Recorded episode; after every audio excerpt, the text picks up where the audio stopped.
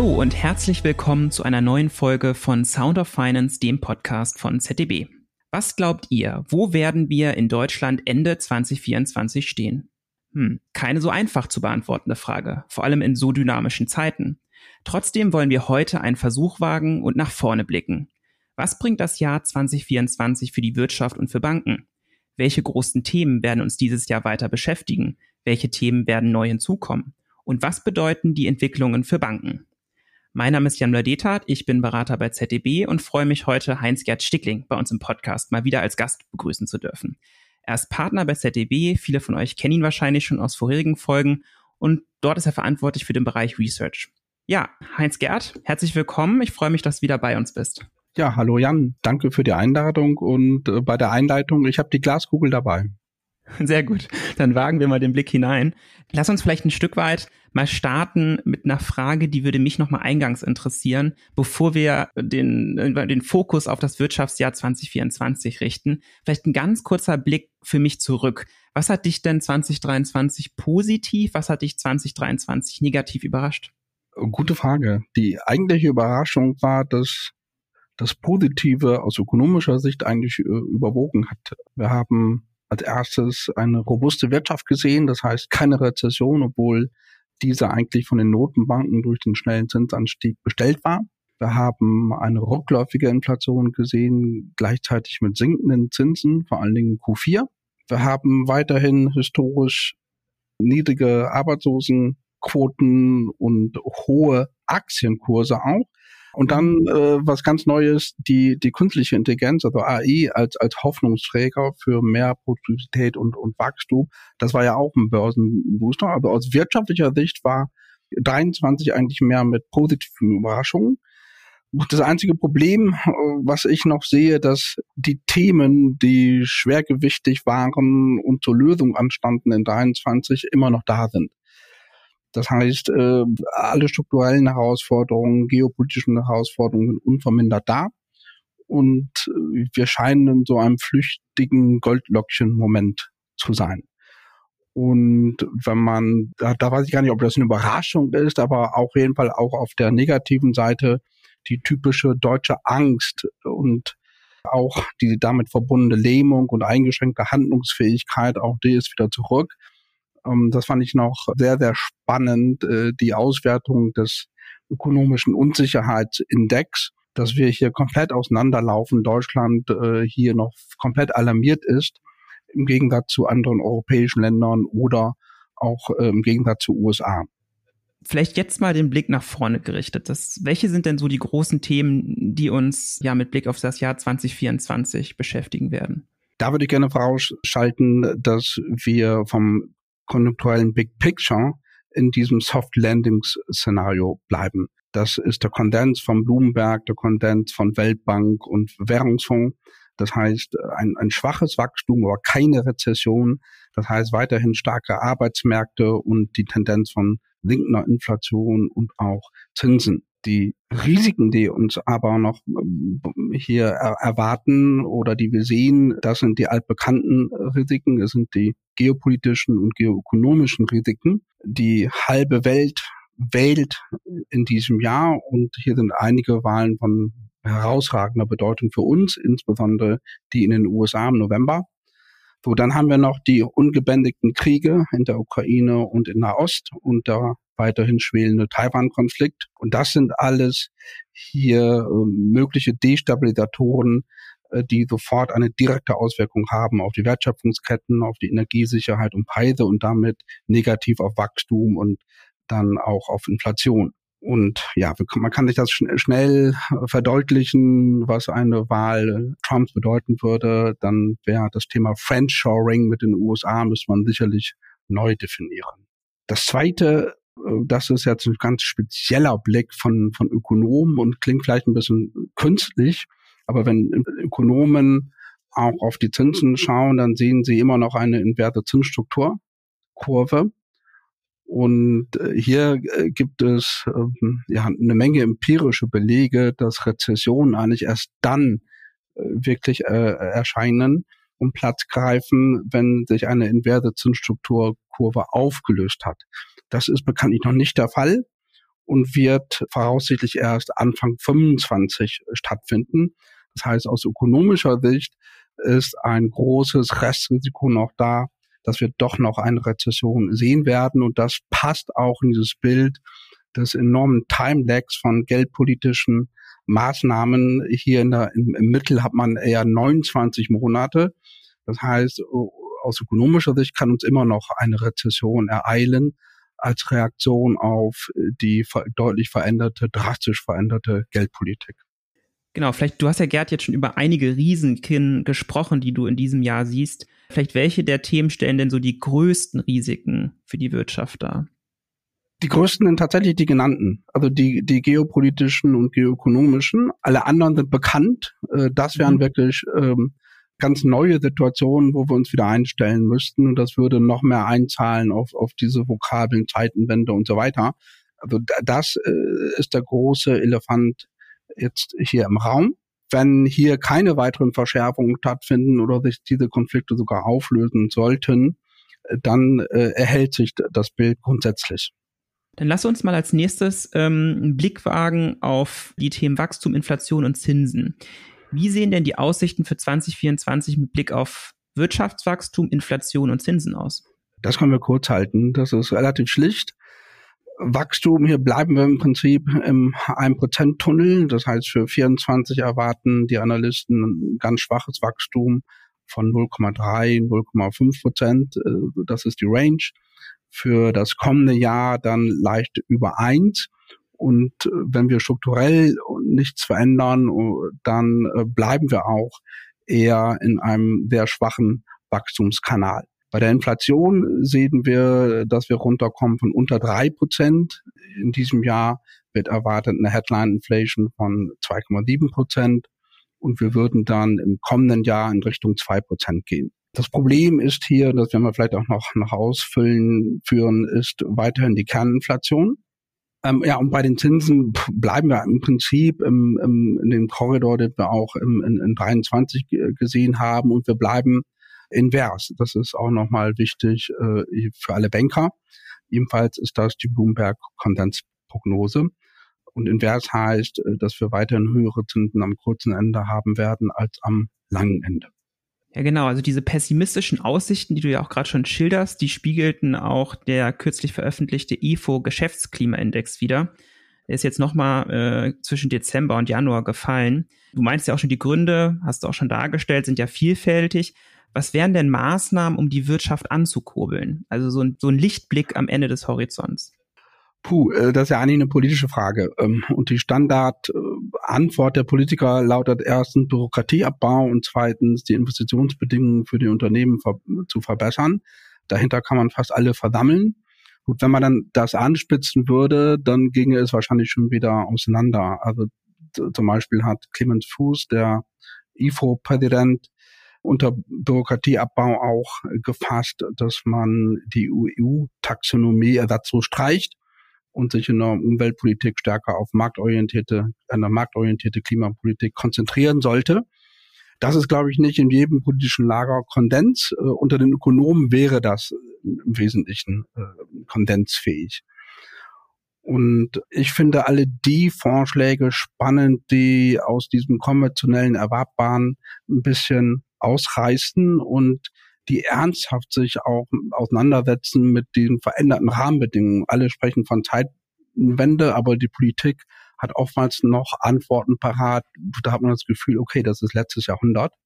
Und hier gibt's ja auch spannende Ansätze. Also den spannendsten, den ich in den letzten Wochen gelesen habe, war vom Präsident äh, des Bundessozialgerichts, der Rainer Schlegel, und er hat einfach konstatiert, dass wesentliche Teile der Sozialgesetzgebung wirklich von der Motivation her aus dem letzten Jahrhundert stammen, aus dem 20. Jahrhundert, das gekennzeichnet war durch Massenarbeitslosigkeit. Und äh, da was gegen zu tun war, die Königsdisziplin jeder Sozialpolitik. So heute äh, im 21. Jahrhundert hat sich das komplett gewandelt. Wir haben nicht Massenarbeitslosigkeit, sondern wir haben Arbeitskräftemangel der wirklich unsere Potenzialkräfte bremst und limitiert. Und da müsste man eigentlich die Maßnahmen, das war dein Vorschlag, die man getroffen hat, um Arbeitslosigkeit äh, hier abzumildern, auch in, in, den sozialen Folgen, dass man diese Maßnahmen umdreht, um so dann auch Geld zu sparen für investive Mittel und um Anreize zu setzen, äh, hier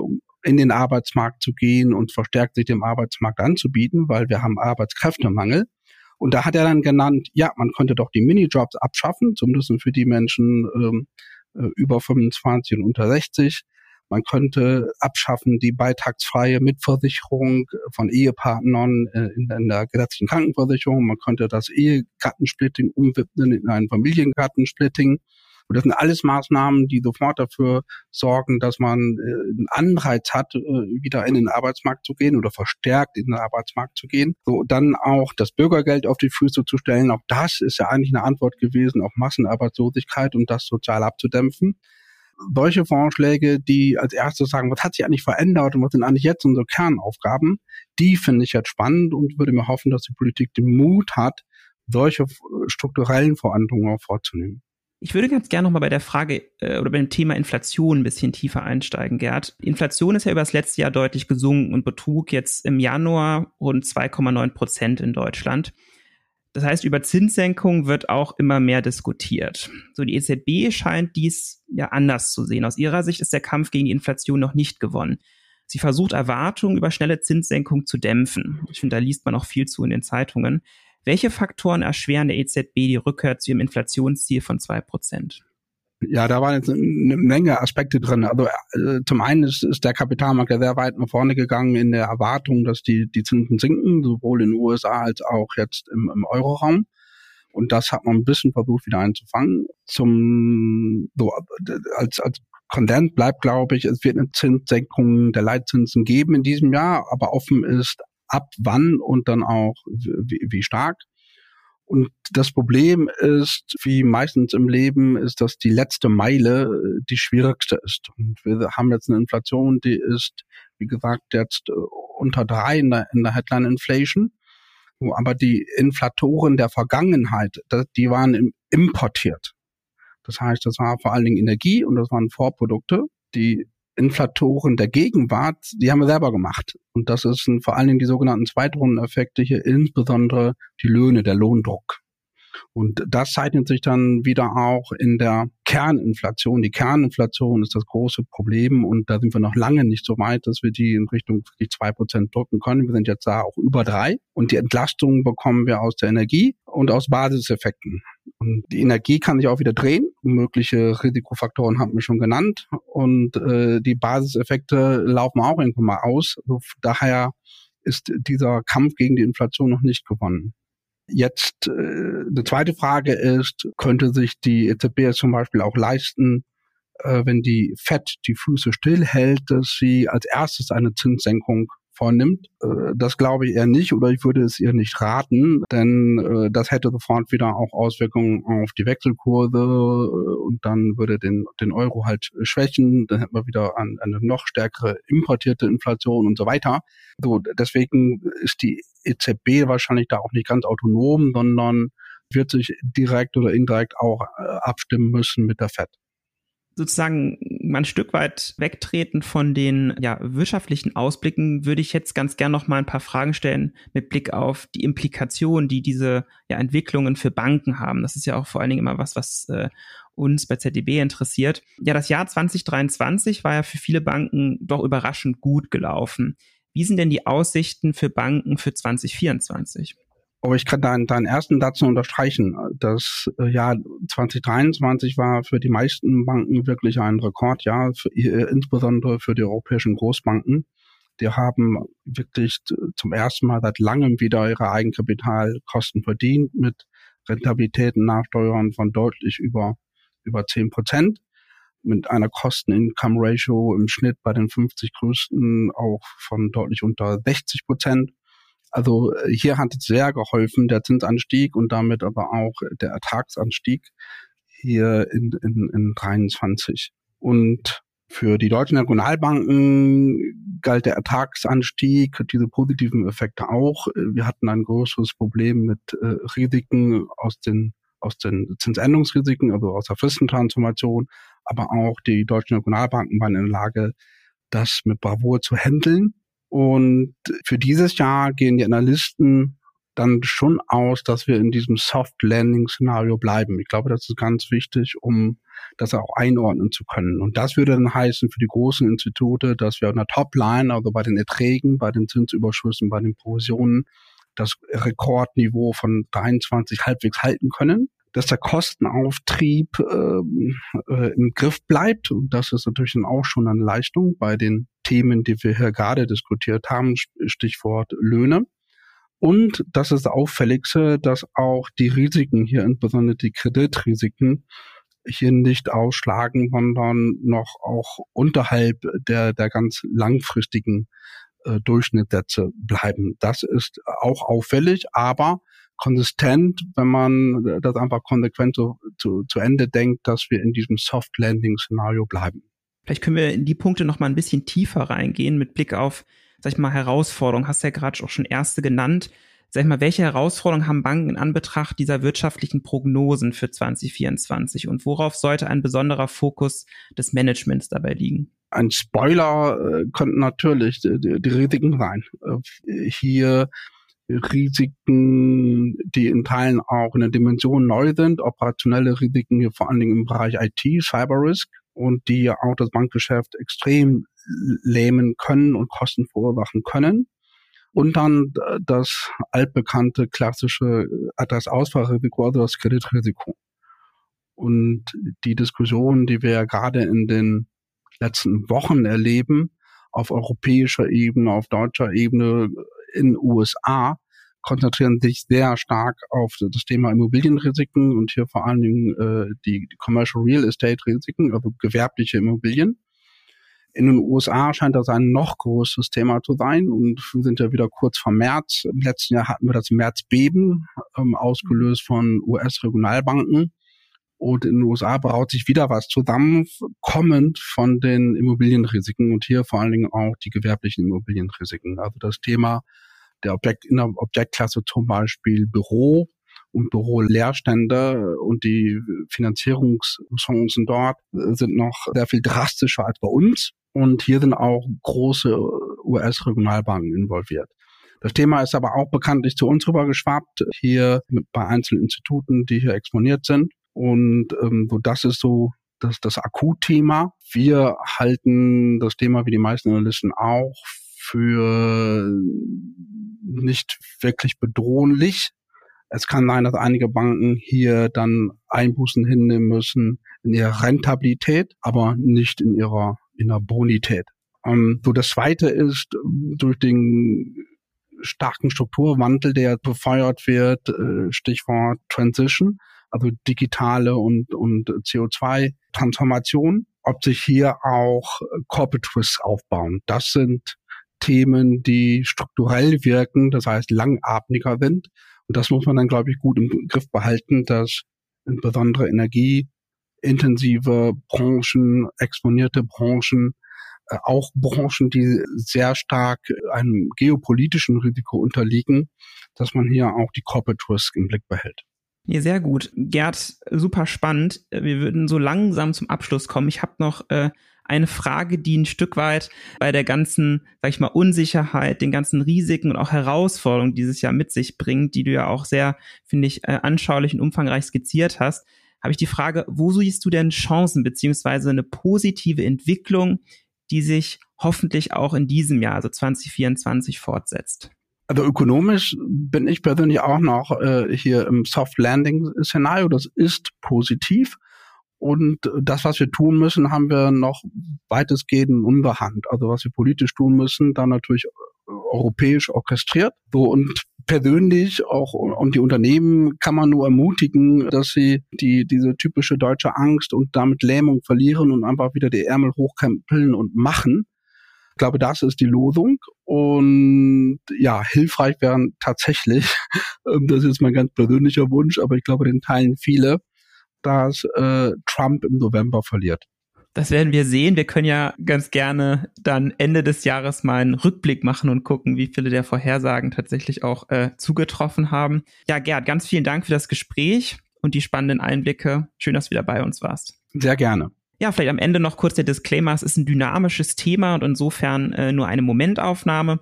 Wir werden euch dann auch zukünftig wieder durch Updates mit Gerd äh, weitere interessante ja, Einblicke in die Wirtschaft und die Welt der Banken geben. Ja, wie ihr wisst, freuen wir uns immer sehr über eure Meinung zu dem Thema, zum Beispiel per E-Mail oder Social Media. Wenn euch die Folge heute gefallen hat, abonniert doch gerne unseren Podcast, lasst eine Bewertung da. Vielen Dank und bis zum nächsten Mal bei Sound of Finance.